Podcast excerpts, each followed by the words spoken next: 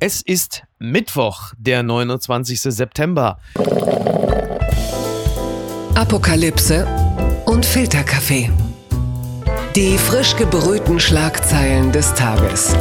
Mit Mickey Beisenherz. Einen wunderschönen Mittwochmorgen und herzlich willkommen zu Apokalypse und Filterkaffee, das News Omelette. Und auch heute blicken wir ein wenig auf die Schlagzeilen und Meldungen des Tages. Was ist wichtig? Was ist von Gesprächswert? Worüber lohnt es sich zu reden? Und äh, dieser Mann äh, kommentiert nicht nur mit mir die Schlagzeilen, sondern er macht sie auch. Er hat mit 47 Prozent der Stimmen sein Direktmandat im Wahlkreis Rothenburg 1 Heidekreis verteidigt und ist als Generalsekretär der SPD Chefstratege und gut gelaunt, zumindest zumindest noch. Guten Morgen, Lars Klingbeil. Schönen guten Morgen, Micky. Lars, mal, hast du das mitgekriegt, dass Emmanuel Macron äh, am Rande einer Gastronomiemesse in Lyon mit einem Ei beworfen wurde? Ich meine, das ist ja konsequent, ne, auf einer Gastronomiemesse, dass einem da das Essen entgegenfliegt, aber äh, mich erinnert das so ein bisschen an den Eierwurf von, von Helmut Kohl in Halle. Ja, da habe ich mal richtig reingewemst in die Masse. Äh, dürfen wir darüber eigentlich lachen oder sind wir, ähm, ist das schon eine Art von Aggression gegen einen Politiker, auf die wir jetzt sorgenvoll blicken? Ich bin da etwas etwas uneindeutig. Also es ist total interessant, dass ich genau auch an Helmut Kohl und den Eierwurf gedacht habe. Und das war ja damals ein Juso, der das gemacht hat. Ich glaube, der ist danach sogar aus der SPD rausgeflogen, weil das natürlich so. äh, alle. Die Linksradikalen, hat. da sind sie doch wieder. Die Linksradikalen, genau. und heute haben wir 48 äh, Jusos im Bundestag neu in der Bundestagsfraktion. Aber die werfen nicht mit Eiern. Ich fand es sehr interessant, dass dieses, man hat die Bilder ja auch gesehen, dass dieses Ei hat ja unbeschädigt äh, Emmanuel Macron verlassen. Es war wohl vorher gekocht, irgendwie auch typisch für die Gastronomie-Nation Frankreich. Sie bringen es äh, noch nicht mal übers Herz, einfach ein Ei zu werfen. Es muss vorher zumindest einmal über die Herdplatte gegangen sein. Irgendwie auch. Das wäre in ähm, Deutschland nicht passiert, genau. Nein, auf keinen Fall. Mal gucken, ob dieser Mann äh, Eier abbekommt und wenn auch nur im Metaphor historischen Sinne. Die Schlagzeile des Tages. Die besten Chancen, Kanzler zu werden, hat Olaf Scholz. So zitiert der Spiegel nicht eben Lars Klingbeil oder Kevin Kühnert, sondern Markus Söder. Der CSU-Chef gratuliert Olaf Scholz zum Wahlergebnis. Er räumt eine schwere Niederlage ein, sieht keinen Regierungsauftrag für die Union und setzt Spitzen gegen Armin Laschet. Ja, zumindest letzteres ist jetzt auch Nicht keine neu. absolute Innovation. Zitat Markus Söder am gestrigen Tag. Es ist auch wichtig, dass man ein Wahlergebnis respektiert. Dafür gehört für mich auch vom Stil, dass ich an der Stelle noch einmal, weil das bisher kaum erfolgt ist, Olaf Scholz gratuliere dazu, dass er die meisten Stimmen in Deutschland bekommen hat. Ich will das an der Stelle ausdrücklich auch als Parteivorsitzender der CSU machen. Jetzt äh, die Frage, ist äh, Markus Söder ein besonders eleganter Wahlverlierer oder hat er auch an dieser Stelle einfach nur die Gelegenheit genutzt, Armin Laschet unter den Bus zu werfen? Wie fühlt sich's für dich an? Du, ich kann mir nach den letzten Monaten nicht vorstellen, dass Markus Söder irgendwie Interesse hat, Armin Laschet zu schaden. Also das wäre ja Nein. völlig neu. Klar. Äh, und ich glaube, das ist einfach nur eine sehr höfliche Geste gegenüber Olaf Scholz und der SPD, ja. die die Wahl ja deutlich gewonnen haben. Ich denke, wir haben da einen sehr anständigen ja. CSU-Vorsitzenden erlebt, aber ich glaube nicht, dass es um Laschet geht. Ja, ich sag's mal so, ich habe da jetzt gerade so ein Gefühl, ja. Also bei Armin Laschet ist es ja so, er klammert sich mehr an den Traum Jamaika als blonde deutsche Mit-50erin in einem Uli Seidel-Film. Und die, die gute Nachricht für Armin Laschet ist, die Union stellt den Kanzler. Die schlechte, der wird womöglich nicht Armin Laschet heißen. Ich könnte mir vorstellen, es ist ja so, dass also heute Habeck und Lindner speziell mit den Sondierungen oder Vorsondierungen beginnen und am Ende stellen sie ein Paket zusammen und stehen plötzlich bei der Union und die sagen, Dankeschön, ist gekauft und Olaf Scholz, der äh, Meister des sich Totstellens, kommt gar nicht in die Verlegenheit, jemals da mitzusprechen. Bin ich jetzt vom Teufel geritten? Oder ist dieses Szenario nicht durchaus ein realistisches? Also es mag durchaus sein, dass im Kopf von Markus Söder ein solches Szenario da ist. Ja. Aber das wird nicht passieren. Also es haben drei. Aber warum nicht? Es haben sich drei beworben um die Kanzlerschaft. Annalena Baerbock, Armin Laschet und Scholz. Mhm. Und alles andere wäre ja Wählertäuschung, wenn da jetzt auf einmal der Kandidat ausgetauscht ja, wird. Gut, kommt, das glaube ich nicht, dass Armin Laschet kämpft. Das sieht man jeden Tag. Ja. Ich glaube auch, dass er, dass er keine Chance hat, Kanzler zu werden, weil auch Grüne ja. und FDP doch sehen, was die Menschen in diesem Land wollen. Das zeigt gerade jede Befragung.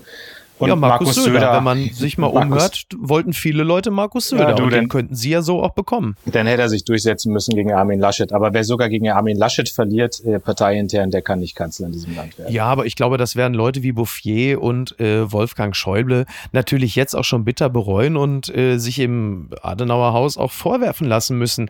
Aber nichtsdestotrotz, wenn man sich vorstellt, da sitzen dann jetzt Habeck und Linda, die können ja sehr gut miteinander. Das hört man ja. Außerdem ist ja Jamaika in Schleswig-Holstein, funktioniert ja auch sehr gut. Und dann hast du eben diese doch sehr schwache Union, die natürlich ein großes Interesse daran hat, den Kanzler zu stellen. Das ist doch eine Grundvoraussetzung, die doch den beiden sehr entgegenkommt. Und die sind ja, die können ja gut miteinander.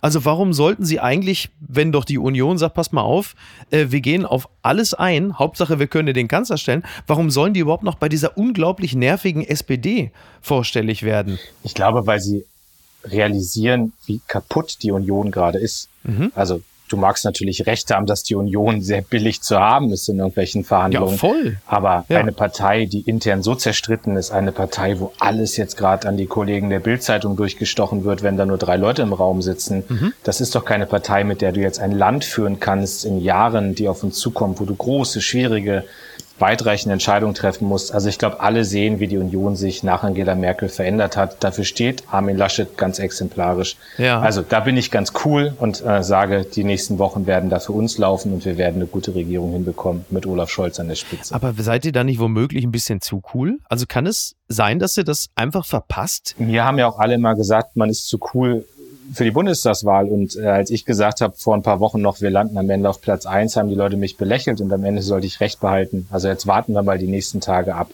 und du wirst sehen. Das wird schon so kommen, dass die SPD am Ende eine Regierung führt. Ja. Nichtsdestotrotz, stellen wir uns einfach mal vor, man wird sich wirklich schnell einig. Und das ist ja der größte Brocken eigentlich. Es ist ja das Wichtigste, dass die in Anführungsstrichen Verbotspartei, die Grünen und die Liberalen sich einig werden dann ist es doch einfacher, bei der CDU vorstellig zu werden als bei euch. Ich meine, was müsst ihr den beiden anbieten? Ja, was für eine Leuchtreklame müsst ihr auspacken, damit das dynamische Duo Lindner und Habeck, die Citrus Boys, jetzt noch in den Club Chez Ampel das Moulin Rouge einbiegen, anstatt direkt bei Jamaika zu sagen, ja, machen wir. Du, wir bieten den Olaf Scholz, wir bieten denen eine verlässliche SPD und wir bieten denen auch ein Programm, was wir haben, das ja in ganz vielen Teilen zum Beispiel große Schnittmengen mit den Grünen hat, aber auch vieles mit der FDP. Aber ich sagte ja auch, Micky, ich war jetzt gestern bei Markus ja. Lanz, der hat auch schon die ganze Zeit probiert, was rauszukriegen. Ja. Aber Verhandlungen führe ich nicht öffentlich. Da setzen wir uns für einen Tisch und dann reden wir ordentlich miteinander. Ich berichte dir zwischendurch mal. Da, da bitte ich aber natürlich ganz herzlich drum. Nichtsdestotrotz, stellen wir uns doch, also ich meine, ne, wir sind ja sehr früh am Morgen, da, da ist man ja noch so halb im Traum. Stellen wir uns doch einfach mal vor, die Union, ich meine, also Armin Laschet, ja, der wird ja höchstwahrscheinlich demnächst nur noch einfacher Abgeordneter sein, wenn das so weitergeht. Also Fraktionsvorsitzender wird er wahrscheinlich nicht werden, Kanzler wird er höchstwahrscheinlich auch nicht und Ministerpräsident von NRW wird er auch nicht mehr lange bleiben. Aber wenn jetzt zum Beispiel die Union doch mit Markus Söder, der ja hervorragende Umfragewerte als Einzelperson hat deutschlandweit, wenn die den aufbieten, der grüne Söder, der Baumumarmer, ja, da müssen dann doch auch die Grünen müssen dann doch weich werden. Ich nehme eine unfassbare Liebe der Grünen für Markus Söder nicht wahr in den letzten in den letzten Wochen und auch Christian Lindner argumentiert ja immer vor allem mit seiner Verbindung zu Armin Laschet. Ja. Ich habe noch nie gehört, dass der was Positives über Markus Söder gesagt hat.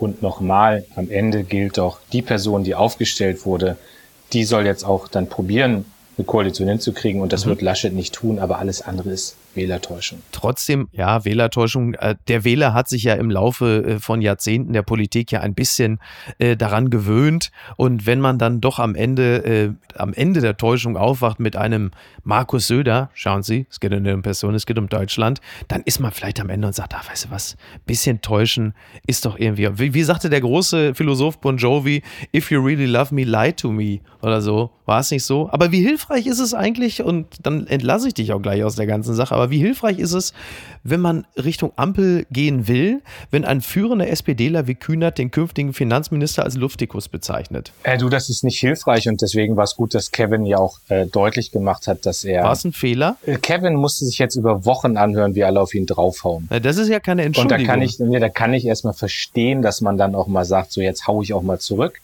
Und er hat ja sehr schnell dann auch gesagt und hat öffentlich gesagt, dass er nicht Lindner als Person persönlich treffen wollte und hat dann noch gesagt, war ein Fehler und hat sich dafür entschuldigt. Und dann ist auch mal gut. Weißt du, Kubicki hat in der letzten Woche einmal auf den Lauterbach draufgehauen. Das war auch nicht anständig, äh, als er ihn da Spacken, jetzt hier, ne? Spacken genannt hat. Und Spacken. jetzt, jetzt sollten wir alle rauskommen aus diesem Wahlkampfmodus. Wir wollen jetzt ernsthaft eine Regierung bilden. Ja. Und dann können alle mal verbal abrüsten. Ist aber auch ein Umgang miteinander, ne? Spacken, Luftikus. Ich hatte noch, ich habe wirklich Panik, äh, dass irgendwann noch einer sagt, Armin, du bist doch sonst nicht so ein Hans Guck in die Luft. Also das ist vielleicht ganz gut, dass wir jetzt ja, langsam mal. Dich freut das, wenn so geredet wird, aber ich finde das ja ganz Selbstverständlich. Ja. ja, ach nee, ich habe ja wirklich großen Spaß an Drama. Das ist ja das Einzige, was mir bleibt, ne? So, hier äh, Spitzensteuersatz zahlen und alles. Und dann werde ich ja wenigstens mal dafür mal gut unterhalten werden dürfen. Und dann kommen wir direkt jetzt äh, in den Bereich Crime Podcast. Bitte empören Sie sich jetzt. Cum-Ex-Razzia Verdacht gegen ehemalige SPD-Politiker. Das schreibt die Süddeutsche. Die Staatsanwaltschaft Köln geht im Cum-Ex-Steuerskandal dem Verdacht nach, die Privatbank Warburg sei vom Hamburger Fiskus geschont worden. Ermittelt wird gegen zwei frühere SPD-Politiker und eine Finanzbeamtin. Die neueste Razzia an dem Dienstagvormittag fällt aus dem Rahmen. Durchsucht wurden nach Informationen von SZ und WDR in Hamburg sowohl das Finanzamt für Großunternehmen wie auch die Finanzbehörde, die gleichsam Potsdam das Finanzministerium der Hansestadt ist. Auch beim Büro eines früheren SPD-Politikers rücken die Ermittler an. Es handelt sich um Johannes Kahrs, jahrelang einflussreicher Strippenzieher in der Hamburger SPD.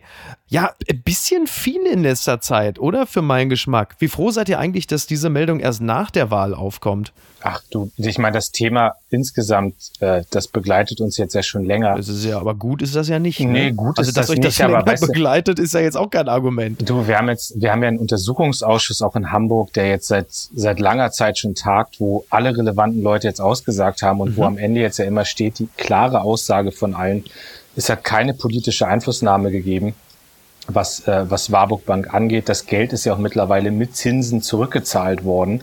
Ähm, da ist ja auch nichts verjährt, ja, was immer so als Vorwurf im Raum stand. Und ich bin dann auch froh wirklich für jeden, der da hinterhergeht, damit so ein Thema jetzt auch mal endgültig abgeräumt wird.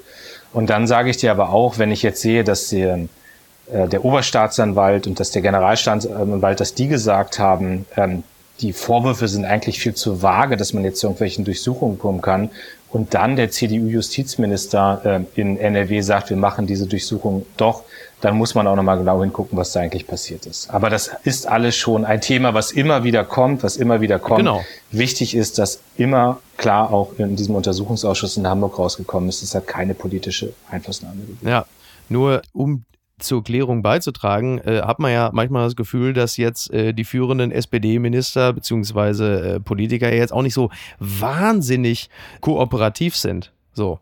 Also von Kars hat man ja jetzt ja auch noch nichts gehört. Ja, aber also der ist ja auch irgendwann, wird er ja in diesem Untersuchungsausschuss sein. So und, mhm. Olaf Scholz war da, andere waren da, Peter Tschentscher war da. Ja. Und die können ja nicht mehr machen als da in dem Untersuchungsausschuss. Das ist ja so mit das höchste parlamentarische Schwert, das du hast, ja, da irgendwie zu sitzen. Ja. Aber entscheidend ist ja, dass zum Beispiel auch diejenigen aus der Finanzbehörde die sozusagen direkt mit dem Fall ja zu tun hatten, dass die gesagt haben, auf uns ist hier kein politischer Einfluss genommen worden. Ja, ich finde es trotzdem halt interessant, ne? man hat ja jetzt doch so als, als äh, einigermaßen interessierter Bürger das Gefühl, äh, Scholz hat langsam mehr Stress mit der Steuerfahndung als Uli Hoeneß und der sehr gute Politanalyst Henrik Widowild hat das in einem tollen Satz zusammengefasst, wie das bei dem einfachen Bürger ankommt und zwar einfach nur der Satz, schon gehört, beim Scholz waren die Bullen. So und das finde ich, ähm, das ist schon sehr griffig, weil das natürlich am am Ende auch hängen bleibt. Und das kann euch ja nicht gefallen. Nein, und das, das hat mich auch die letzten Wochen im Wahlkampf wahnsinnig genervt, dass genau dieser Eindruck ja entstanden ist, dass bei Scholz irgendwas durchsucht wurde, was natürlich Quatsch ist. Also mhm. war ja heute auch nicht so, ja. Heute ähm, war es eine Finanzbehörde. Klar, fällt natürlich in seine Zeit als Bürgermeister, ne? Ja, aber auch, auch das in Berlin. Äh, neulich war ja bei der FIU, also die eigentlich in Köln sitzt, wo in Köln gegen zwei Beamte ermittelt wird. Ja. Und um Informationen über diese Leute in Köln zu bekommen, war man dann eben äh, bei der FIU in, in Berlin. Aber das war etwas, da hätte man auch anrufen können und hätte die Unterlagen gekriegt. Und dann hat die CDU ja gesagt, hier war Scholz durchsucht und so weiter. Das ist dem Wahlkampf geschuldet, das ist völlig überspitzt. Da gibt's jetzt ja auch Auseinandersetzungen in Niedersachsen selbst, wo alle sagen, das hätte man so nicht machen dürfen, da haben Leute überzogen. Aber klar, das wird im Wahlkampf genutzt und äh, muss man mitleben. Die unbequeme Meinung. Kritik an Habeck und Baerbock. Trittin verärgert über grünes Postengeschiebe, das berichtet NTV. Bei den Grünen sollen bereits mögliche Regierungsposten verteilt sein, maßgeblich nach einer Absprache der beiden Parteichefs Annalena Baerbock und Robert Habeck. Der einstige grüne Bundesminister Jürgen Trittin kritisiert das. Der linke Parteiflügel soll erzürnt sein. Ja, das Redaktionsnetzwerk Deutschland zitiert das und berichtet von einem Treffen des linken Flügels der grünen Bundestagsfraktion und man sei dort sehr erzürnt über den Schritt von Parteichef Habeck gewesen. Es solle nicht zugelassen werden, dass Baerbock jetzt, Zitat, die Buhfrau-Rolle bekomme. Das kann man natürlich versuchen, nach außen hin jetzt irgendwie noch zu steuern. Aber faktisch ist es ja nun so, dass parteiintern sehr viele Annalena Baerbock für das Wahlergebnis verantwortlich machen, dass man ja aus zwei Perspektiven betrachten kann. Ich meine, sie haben im Vergleich zur letzten Bundestagswahl deutlich aufgebaut. Das kann man als Erfolg betrachten.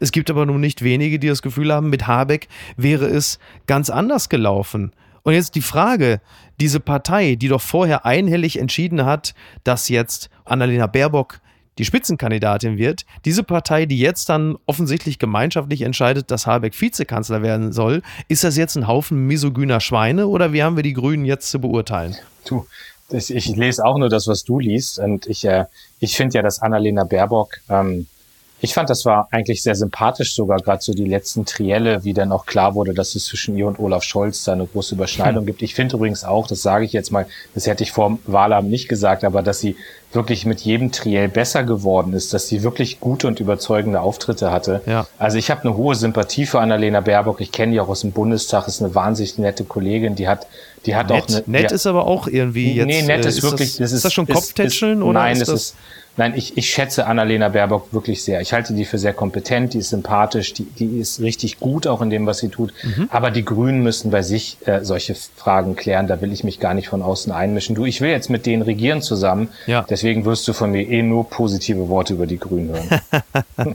ja, ich habe ja äh, durchaus auch bemerkt, dass Olaf Scholz äh, sich auch ganz schön äh, rangerobbt hat an Annalena Baerbock, also in Gestalt an die Grünen. Ich hatte aber jetzt nicht den Eindruck, dass diese Avant Chancen direkt erwidert wurden. Wie hast du es wahrgenommen? Naja, wenn Annalena Baerbock sich hinstellt und sagt, die Union gehört jetzt in die Opposition und mit den Konservativen wollen wir nicht regieren, dann freut mich das als Sozialdemokrat schon sehr. Ja, kann ich verstehen, aber andererseits kann das natürlich auch bedeuten, dass man gerade deshalb jetzt auch Robert Habeck in die erste Reihe stellt, damit, damit macht, äh, ja. Annalena Baerbock nicht wortbrüchig werden muss. Ja, nein, das wird nicht. Du, Annalena Baerbock hat eine große Unterstützung in den eigenen Reihen. Das merkst du schon und ich kann mir nicht vorstellen, dass diese Absprachen, die da jetzt in der Öffentlichkeit sind, dass die wirklich so getroffen sind. Aber mal gucken. Wir werden jetzt ja mit denen uns treffen, wir werden mit denen reden. Aber über die Posten reden wir ganz am Ende. Was ist denn da schiefgelaufen? Der Bayerische Rundfunk äh, hat natürlich einen ganz engen Draht Richtung Großbritannien.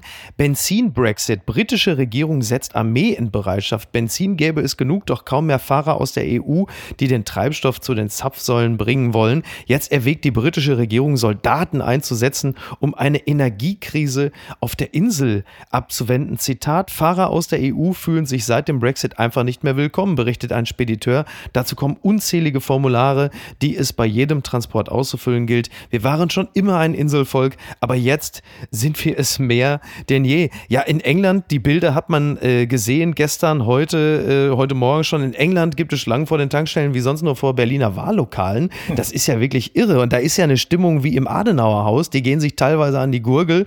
Äh, du hast die Bilder sicherlich auch gesehen, oder Lars? Äh, ich habe ein Bild gesehen oder sozusagen einen Beitrag gesehen, wo das ist. Aber ja, du, wir haben den Dritten immer gesagt, wenn ihr aussteigt aus der Europäischen Union, dann werdet ihr schon äh, bitter merken. Und dass es jetzt bei so einem Thema kommt, äh, das tut natürlich besonders weh. Das ist absolut richtig. Da gibt es auch eigentlich fast kaum etwas anderes äh, zu, zu sagen als ein dickes, fettes Siehste. Ich Wir meine, in Deutschland immer gesagt. Ja, also in Deutschland nur Probleme, wenn im Verkaufsraum Brötchen, Brezeln und komplexe Plunderteilchen auswären. Zum Tanken geht da ja eh kaum noch einer hin. Und Lars, machen wir uns nichts vor. Wenn erstmal ihr in der Ampel äh, regiert, dann ist ja sowieso mit der E-Mobilität es so weit, dann brauchen wir ja die ganzen Tankstellen gar nicht mehr, ne? Dann können wir die Fahrer rüberschicken. Ja, ach so, das stimmt. Hast du recht. Also auch die, Briten ja sind, auch die Briten sind quasi für die Ampel.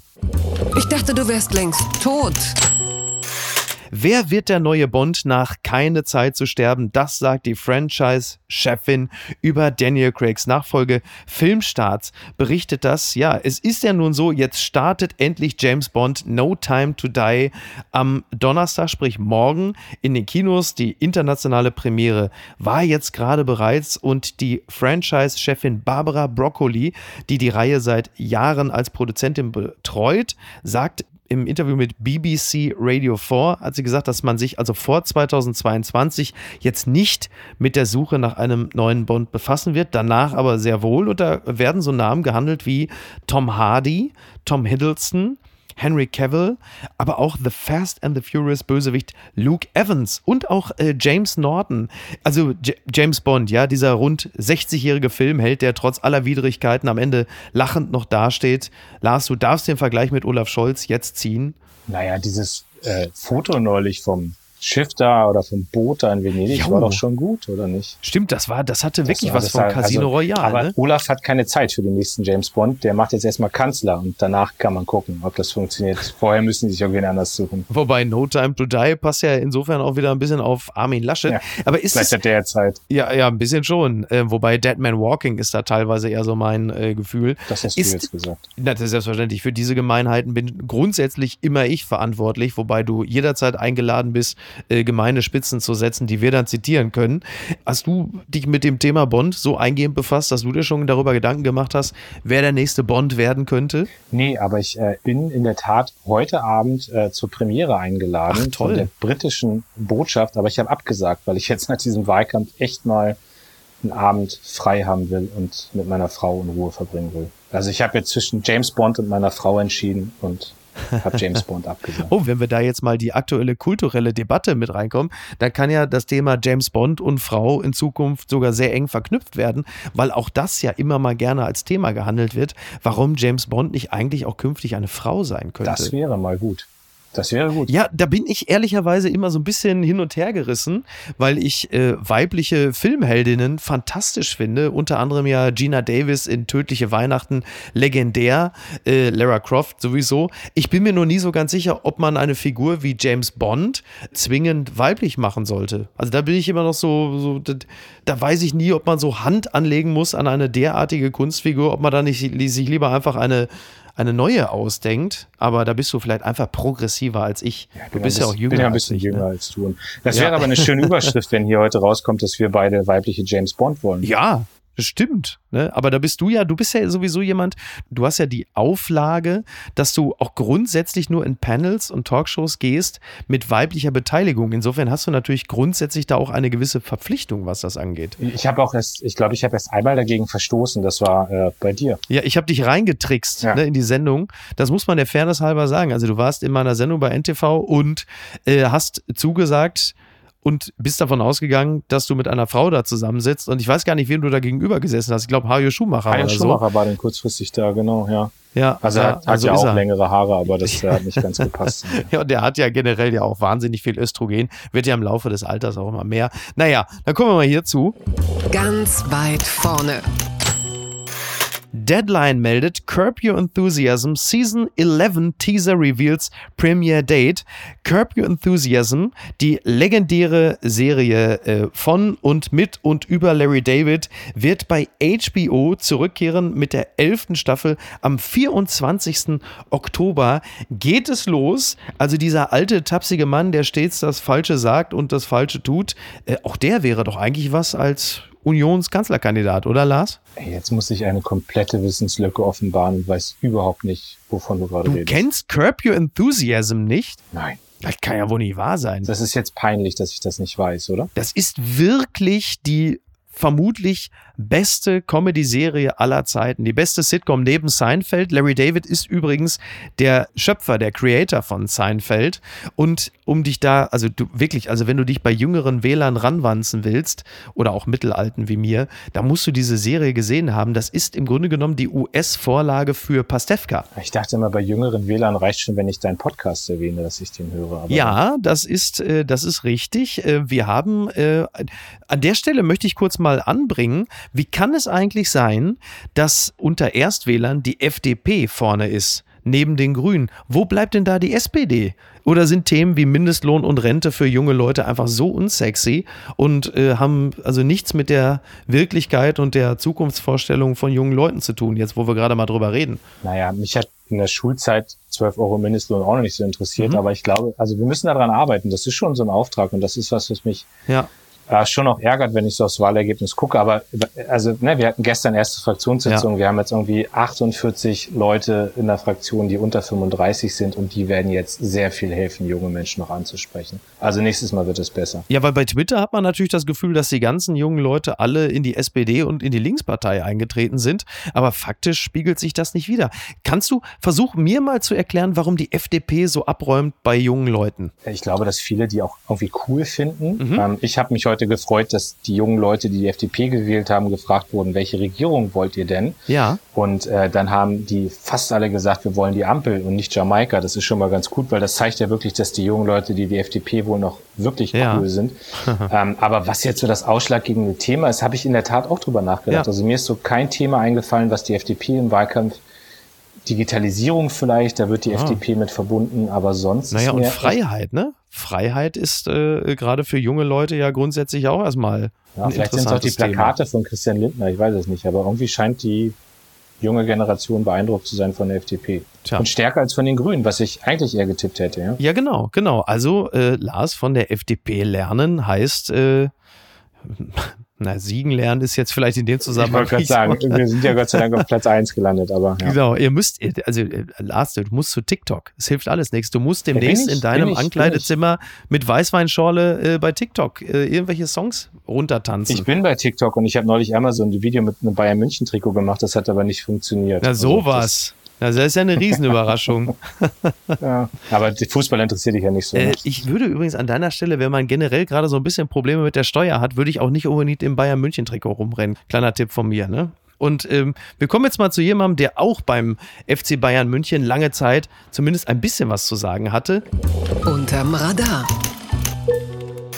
Edmund Stoiber ist gestern 80 Jahre alt geworden und um es mit dem Jubilar zu sagen, ich äh, werde noch kein Glas äh, Champagner öffnen. Ähm, hast, du, hast du die Handynummer von Edmund Stoiber? Hast du ihm persönlich gratuliert? Nee, habe ich nicht. Ich habe die Handynummer nicht, ich habe ihm nicht gratuliert. Ich habe jetzt gar ein schlechtes Gewissen, dass ich das nicht getan habe. Du klingst ja völlig unterwältigt, wo ich den Namen Edmund Stoiber äh, erwähne. Also dieser Mann hat euch immerhin äh, 2002 einen Wahlsieg beschert und ich, keine Dankbarkeit, nix? Nee, ich sage, ich habe ein schlechtes Gewissen gerade. Das, vielleicht hole ich das nach und gratuliere nachträglich. Äh, wirklich der Mann, äh, für dem wir so wunderbare äh, Zitate verdanken wie ich mache nicht nur leere Versprechungen, ich halte mich auch dran und ich weiß, was es bedeutet, Mutter von drei kleinen Kindern zu sein. Ich vermisse ihn manchmal, äh, als er letztens bei Land saß und wenn er dann so richtig auftritt, also. Der ist schon unterhaltsam, ne? Schon, oder? Ja. ja. Aber schon auch wiederum ein anderes nicht so wie, Kaliber. Nicht so wie die ganzen Politiker heute, alle so glatt gebügelt und ja, der hatte noch Charisma. ich meine, diese, diese beißende Ironie, die höre ich bis hierhin raus, aber. Nein, ich, fand den, du, ich fand den gut. Der hat immer dafür gesorgt, dass wir als SPD sehr erfolgreich waren. Also das, der hatte ja. schon so, der hatte schon so Laschet-Qualitäten. Ja, so ein bisschen schon, ne? Ja. Ich, ich, ich erinnere mich auch an einen äh, Parteitag, ich glaube, es war sogar der Parteitag, auf dem er offiziell als Kanzlerkandidat der Union vorgestellt wurde. Und dann lief Simply the Best von Tina Turner in der Halle und Steiber, ja, ich äh, äh, winkte so in die Masse und dann dynamisch die Treppen rauf und ist auf der Treppe erstmal äh, auf die Schnauze geflogen. Und da muss ich sagen, das hatte wirklich so leichte Laschet-Vibes. Ich erinnere mich gern und aber Lars, sagen wir es mal so, wenn es dann demnächst ja den Kanzler Söder bei Jamaika gibt, dann haben wir noch sehr viel Zeit, äh, an ehemalige CSU-Vorsitzende zu denken. Oder wie siehst du das, Lars? Jetzt hatte ich gerade Tonprobleme. Was hast du gesagt? gibt's doch gar nicht. Autofahrer im Glück, Möwe schützt Raser vor Strafe. Das berichtet der Spiegel. Ein Autofahrer war im französischen Küstenort Grège zu schnell unterwegs und wurde geblitzt. Mit Hilfe einer tierischen Komplizin entging er aber einer Geldbuße, denn äh, während es gerade blitzte, war, also sie, die, eigentlich wurde der Mann gefotobombt von einer Möwe und die hat also sich so drapiert, dass sie den Blick auf das Nummernschild verdeckt hat. Ne? Also auf jeden Fall hatte äh, dieser Mann in Frankreich mehr Fotoglück mit Vögeln als Angela Merkel im äh, Vogelpark Marlow. So wie kann man sagen. Aber komm, ja. diese Bilder von Merkel waren doch Weltklasse. Ja, die Bilder von Merkel waren Weltklasse. Äh, wobei, wenn man genau darauf achtet, wird sie da ja äh, von Grün-Gelb attackiert. Also es hat auch ein bisschen was Prophetisches. Hast du ne? schon mal so Papageien auf dir sitzen gehabt? Äh, ich glaube, ich hatte sogar schon mal einen. Oh. Und die haben ja einen Schnabel wie so eine, äh, wie so eine, ja, was ist das? Wie so ein Bolzenschneider eigentlich, ne? Also wenn so ein Papagei mies drauf ich ist. Ich habe ja bei mir im Wahlkreis in der Lüneburger Heide den Weltvogelpark Walsrode. Ich habe das auch Stimmt. schon mal gemacht. Das ist total schön. Also wenn du mal da bist, gehen wir da mal hin und machen das Foto mal nach. Ey, was für eine herrliche Vorstellung. Klingbeil und Beisenherz im Vogelpark Walsrode. Da kannst du mich aber drauf festnageln. Ich war da, glaube ich, mal als Kind, weil ich habe ja äh, immer Ferien an der Ostsee gemacht in Scharbeutz und ich glaube, wir waren sogar mal einmal da im Vogelpark Walsrode. Siehst du, ich war, ich war immer in Grömitz. Ich war ein paar Meter weiter. Grömitz? Hm. Ah ja, okay. Travemünde, Grömitz. Ja, ich sehe. Siehst du, es werden immer mehr Gemeinsamkeiten, Lars. Das ist, äh, ist offenkundig. Übrigens, äh, was Tiere am Nummernschild angeht, ich glaube, Flair ist häufiger mit einem ganzen Reh vorne am Kühlergrill durch Charlottenburg gefahren. Das, das, hilft zumindest, wenn man geblitzt ja, wird. Irgendwann Polizisten angebrüllt. Ja, stimmt. Es pochert gewaltig bei Flair. Übrigens, was Angela Merkel angeht, also ne, klar, viel Sympathien für die scheidende Kanzlerin, gar keine Frage. Aber wenn ich an das letzte Kabinett denke mit Altmaier, Karliczek, Scheuer, äh, dann bin ich der Ansicht, also da hätte sie auch eine Attacke von einem Steinadler verdient, aber ich stehe da möglicherweise mit der Meinung alleine. Naja, gut. Lars, ich danke dir ganz herzlich. Eine einzige Sache hätte ich noch hinten raus und da muss ich dich jetzt einfach mal äh, anhauen. Also pass auf, Lars, du bist ja ein hohes Tier in der SPD und wenn es nicht zu Jamaika kommt, dann wirst du ja demnächst ja vielleicht ein noch höheres Amt bekleiden. Ne?